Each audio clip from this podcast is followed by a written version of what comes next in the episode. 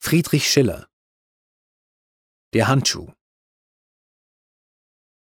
Vor seinem Löwengarten das Kampfspiel zu erwarten, saß König Franz, und um ihn die Großen der Krone, und rings auf hohem Balkone die Damen in schönem Kranz. Und wie er winkt mit dem Finger, auftut sich der weite Zwinger, und hinein mit bedächtigem Schritt ein Löwe tritt, und sieht sich stumm ringsum mit langem Gähnen und schüttelt die Mähnen und streckt die Glieder und legt sich nieder. Und der König winkt wieder. Da öffnet sich behend ein zweites Tor.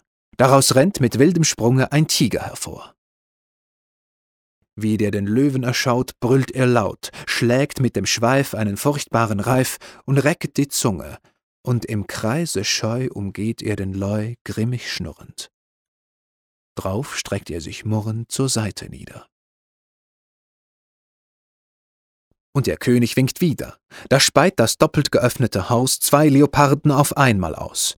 Die stürzen mit mutiger Kampfbegier auf das Tigertier. Das packt sie mit seinen grimmigen Tatzen, und der Löwe mit Gebrüll richtet sich auf. Da ward's still. Und herum im Kreis, von Mordsucht heiß, lagern die greulichen Katzen. Da fällt von des Altans Rand ein Handschuh von schöner Hand zwischen den Tiger und den Leuen mitten hinein. Und zu Ritter de Lorsch spottenderweis wendet sich Fräulein Kunigund. Herr Ritter, ist eure Lieb so heiß, wie ihr mir's schwört zu jeder Stund? Ei, so hebt mir den Handschuh auf.